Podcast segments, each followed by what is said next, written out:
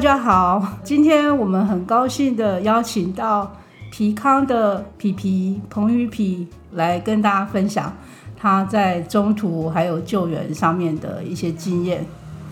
那也很谢谢皮康在我们去年熊猫过搬家的时候，来帮我们把猫咪顺利的从旧家移到新家，非常的谢谢。好，彭宇皮，你你自己先自我介绍一下。Hello，我是皮康的皮皮。然后我们平常是在做那个图像，就是创作，然后会，然后自己有个品牌叫皮康这样。然后通常创作的呃走向都是我们平常跟动物相处的故事，还有一些我们遇到的跟动物相关的一些启发。所以大部分的主题都是跟动物相关的这样子，对啊。然后曾经很想要把动物跟创作这件事情分开，就是呃把它工作归工作，然后私底下的在做的事情就是分开来。但之后发现，就是这件事情，既然我们很投入在做关于动物的这件事情，那为什么我们不好好的把它分享给大家？那我想先从开始投入这个呃关心流浪猫，或者是说开始救援跟中途猫咪的缘起，大概是从什么样开时时机开始做这样的事这个事情？其实我们一开始是因为我们我们是两个人，那我们是大学同学，然后是室友，所以我们一开始是领养了一只狗，然后是因为那只狗狗到老年的时候，它其实身体并不是很好，然后就有一些失智的状况。那那时候医生可能就是被医生推坑吧，他就是他蛮好笑，他说不然你们可以试看看，就增加一个伙伴。想说怎么可能再养一只小狗？因为老狗跟小狗都超级难顾的。嗯，想说那不然养猫好了，至少可以减少就是去遛狗这件事情，就至少猫是居家的。那、我们对因为本来的柴本来是柴犬，那柴犬他们都一定要去外面上厕所，所以其实那时候光每天带它上厕所就是一天至少要三到四次。但是失智之后就不用吗？失智它还是坚持要去外面，哦，对啊，就是它脾气超拗，所以我们想说不太可能就在这种这么危急的时刻又再新增一只更需要照顾的小狗，想说那就可是你养猫。完全没有养过猫，你对以前都只有有可能勇气，对，大学室友有养，但是也不是真的自己养，哦。所以开始就边养边做功课这样。嗯，对啊，但还好我们呃那时候带到的那只猫咪就真的跟狗蛮适应的，就第一天他们就窝在一起睡觉。啊，对啊，哦。然后是也是被人家捡到，然后丢在就一整箱小猫，然后丢在巷子，哦然后就刚好剩最后一只，然后就是我们想要的花色，色，对，哦所以就把它带回来，那就开始一个无底洞。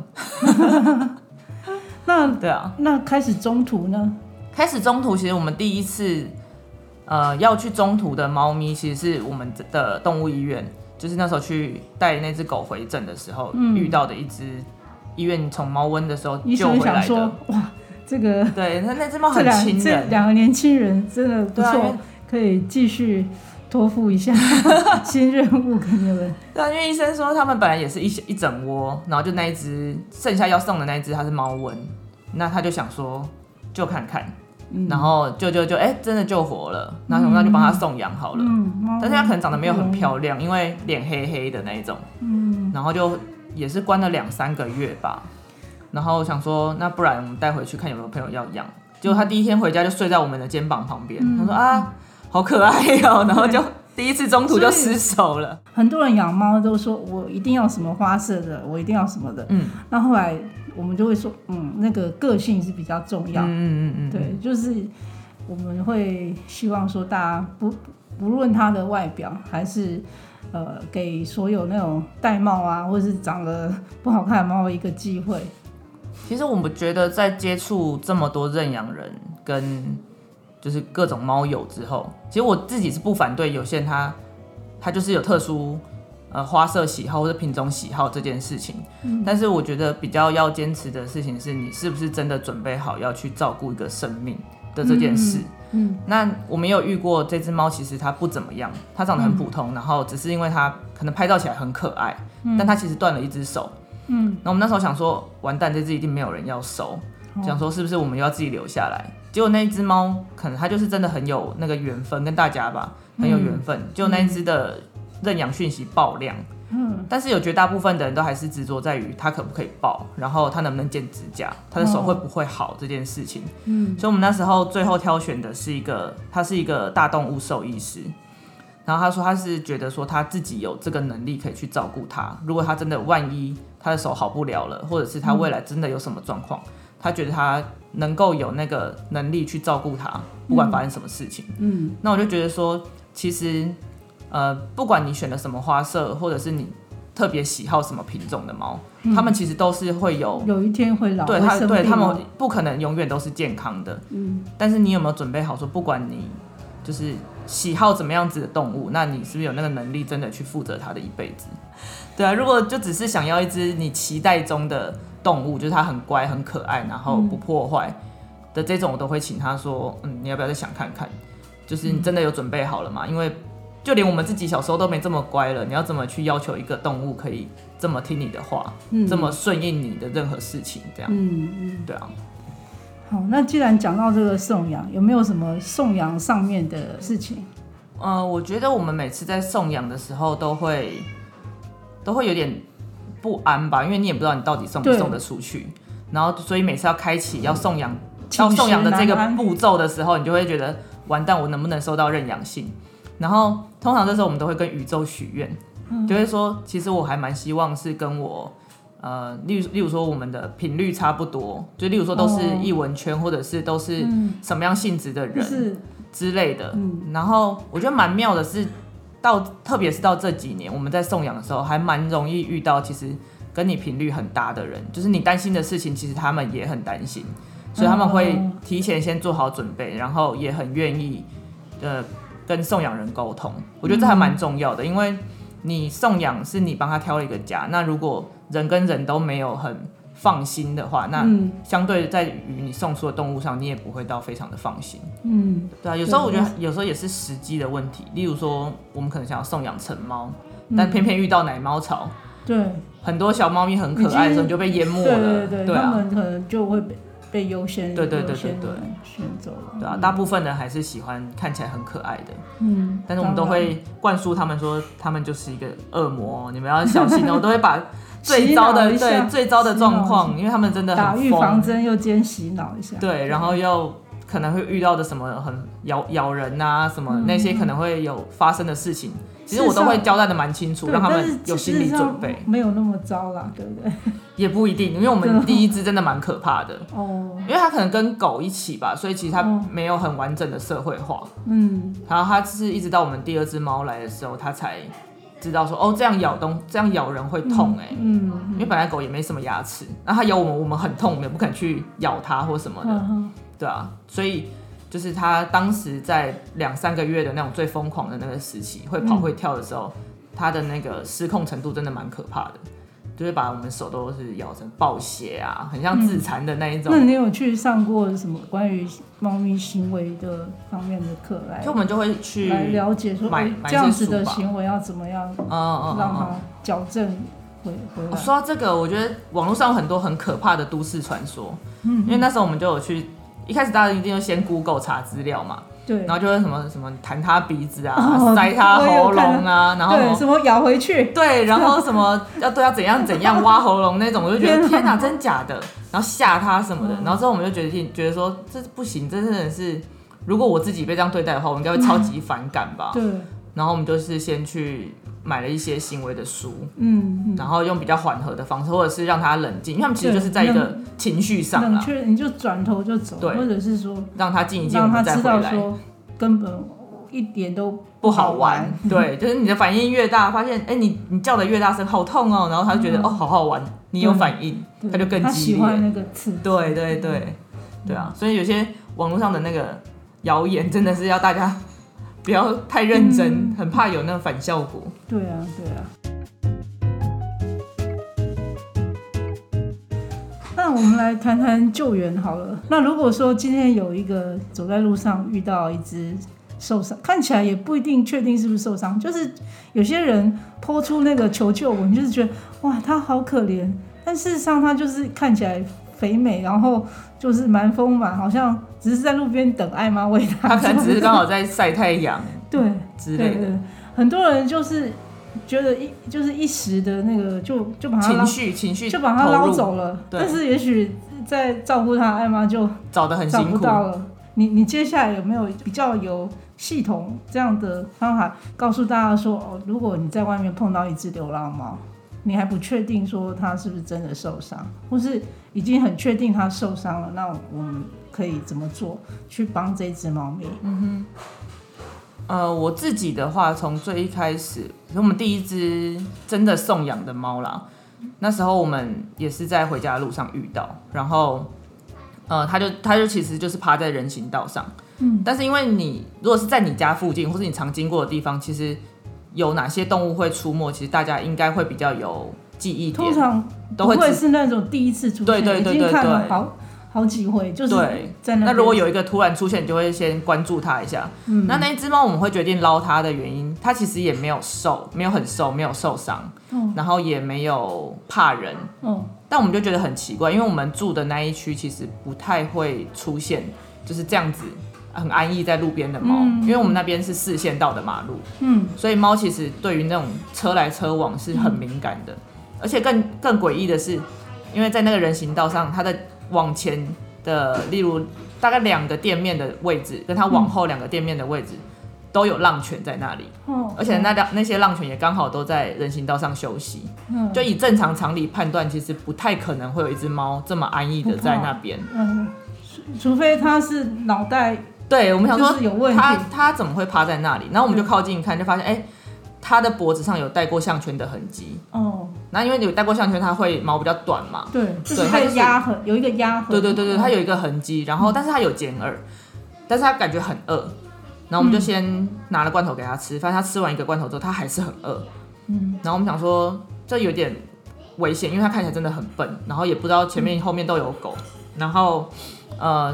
再出去的话就是大马路，嗯所以我们就想说，那我们就先用外出笼试看看。结果我们真的就用外出笼抓到它，嗯，就表示它真的很笨，就是可以，嗯。如果是一只聪明的浪猫，其实没有那么好诱捕，嗯，对啊，然后或者是你需要花一点时间，那我们当天我们就抓到它，然后呃我们怀疑啦，就是觉得说它应该是呃人家养过然后弃养的。那因为医生，我们有跟医生讨论说，因为他有带过项圈的那个痕迹，嗯，那其实那个痕迹不太像是短时间可以造成的，因为有才有有戴项圈的应该都会知道说，它需要一段时间它才会有那个毛多久，对对，而且它很干净，嗯。对啊，然后也蛮健康的，是一只成猫，嗯，对啊，然后那时候我们就是先自己带回去，然后扫晶片，对扫晶片都然后没有，都没有晶片，然后先帮它做驱虫嘛，可是没有晶片会有尖耳，对，然后它是哦，有可能就是人家扎了就就嗯原放或什么，或是就送人，他也没有植晶片、嗯。等等，都蛮有可能的。对啊，然后就那时候还蛮顺利，就是有找到很喜欢成猫的认养人呐、嗯。但是，一般我们如果自己在路上遇到的话，现在我们会先看说，哎、他如也是去评估他的状况啊，嗯。就是他有没有很危急，然后他是不是呃是不是在那个地方是很熟悉的，或者先问问左右邻居说，哎、是不是有看过它？对，对啊，因为有的猫它其实，在那个街区，它可能就是它能够独立在那里生活对。是 OK 的，对啊，嗯。它说不定它在那边其实是受众人爱戴。虽然大家可能会觉得说，还是会有一部分人觉得说，在路上当然是危险，因为以现在的城市的生活环境，但是或许他们有他们的模式，就是你嗯。轻易、也不是说你可以轻易去把它带走，或是怎么样子的状况，是人跟人之间也是需要稍微沟通。就算你真的很想要给他一个家，或是帮他送养，我觉得还是也要跟当下在喂喂食他或者照顾他的人做好好的沟通。那我分享一个我们自己朋友遇到的状况，因为他是来来问我们，嗯，那因为他他呢那时候想要救援的那只猫咪，它的鼻子被削掉了，嗯比较像是被那种围墙上的那种流刺网哦，刀片可能割到鼻子什么，反正它的鼻头就不见了。嗯然后但是那只猫是亲人的，然后也是在那个街区有一段时间了。嗯然后那时候我们其先跟他分析说，你可能会要遇到的状况，就是嗯他可能没有办法送养。那你有没有想好你要怎么？如果真的送不出去，你要怎么安置它对如果？不是亲人的，对，然后没有地方啊，我没有地方放它或中途它，你可能要付费去中途之类的这些费用，他可能会花到的钱，嗯。我们会先跟他说就是跟他说有可能遇到的状况，嗯。然后救援他的时候，你可能会有一笔医疗医疗费需要支出，嗯，那你最多可以做到什么样子的的限度？因为并不是每个人都有无上限的额度可以去救援一只猫，那当然就是你也要先考量自身能力到哪里。那如果真的不行，我们想要寻求更多人的帮忙，例如说，请大家一起来，就是抖内这只猫，嗯，赞助它，让它到复原，嗯，然后对募款之类的，那这些的步骤，我们也是先跟他说，你我们会建议他说，你整理一个非常干净的账户，然后你要有很公开透明的一些记录，不管是收据，然后你每个支出，然后你一定要。基本上你一定要每天对账，让大家知道说你收到的款项是多少。感觉好像是很庞大。其实我们自己刚开始就是没在还没有成立协会前，我个人当中途很，其实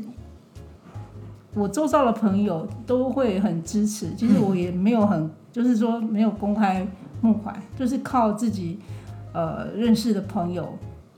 我们我们就是可能十几个人、五六个人这样大家分摊。其实这样就够了，也也不用把它搞得很哦。因为他那只状况，我觉得比较复杂，是因为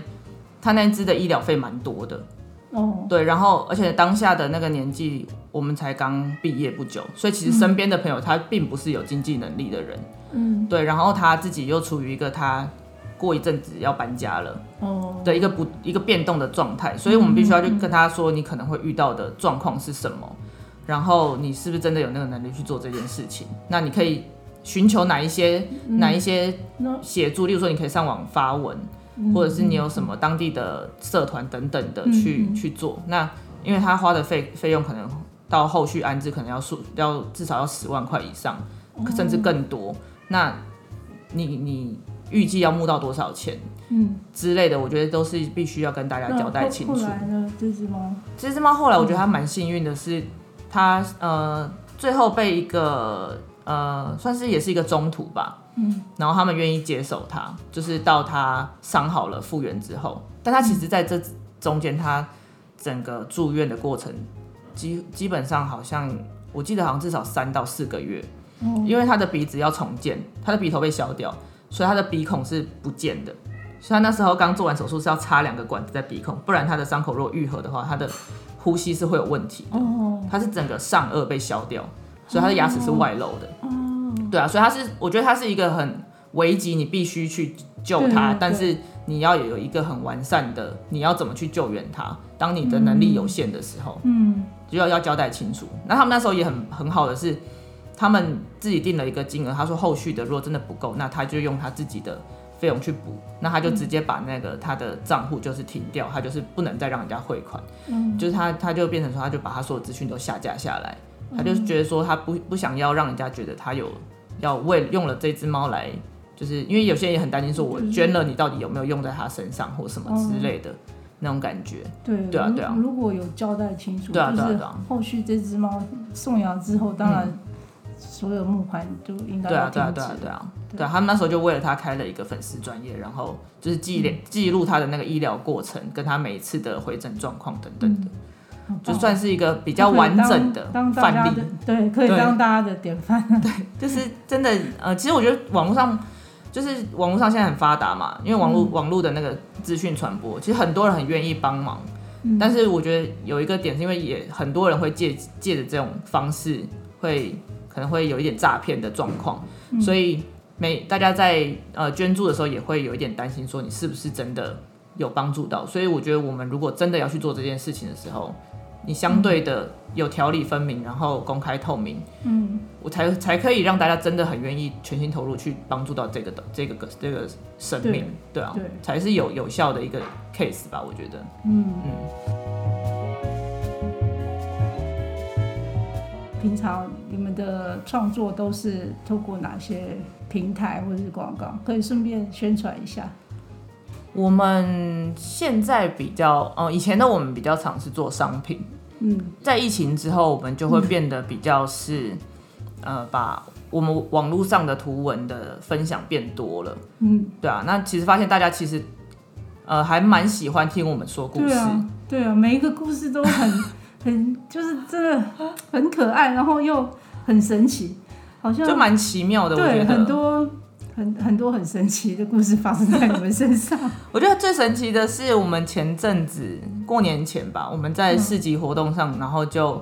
遇到了当时我们第一只领养的那只柴犬，哦它那时候在收容所的室友。哦哦，对，然哦后其实已经过了那只柴犬过世到现在大概也八九年了。嗯，然后其实我们有一度那，他的室友还活着？他室友还活着，我们那天还看到本人年，纪多大了？现在大概十也好像也十五十五岁左右了。哦然后去去，他有带来找我们这样，嗯而且这个因缘际会其实本来是他是那个客人是来问我们猫咪的事情，嗯，对啊，然后我们是因为他们救援的猫咪，我们才又重新哦。去讨论说要怎么去做比较好的治然发现，疗方式。原来你们认养的狗是。对，然后就是讲讲讲，哎、我们以前也有一只狗在哪里认养，然后他们也是，然后哦。就时间点凑凑凑，然后嗯、呃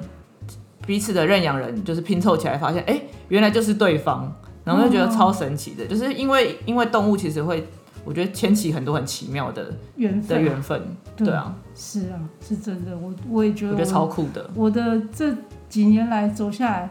遇到的人好像没，就是都是像贵人一样，在我身边一直打转，然后一直帮助我。那我就觉得我们自己啦，会想想的方式是觉得说，其实我们很认真的想要做这件事情的时候，不管是跟大家分享动物的故事，或者是、呃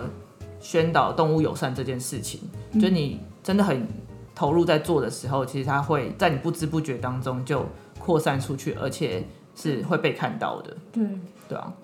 谢谢今天哇非常非常丰富的那个内容分跟我们分享，谢谢皮皮。接下来这条路可能还是就是无无止境会会接下来继续走下去，有更多朋友来来跟我们一起走下去，然后也更多朋友支持你们这样的理念，还有你们的创作。嗯，好，会的，加油！好谢谢，谢谢，谢谢你。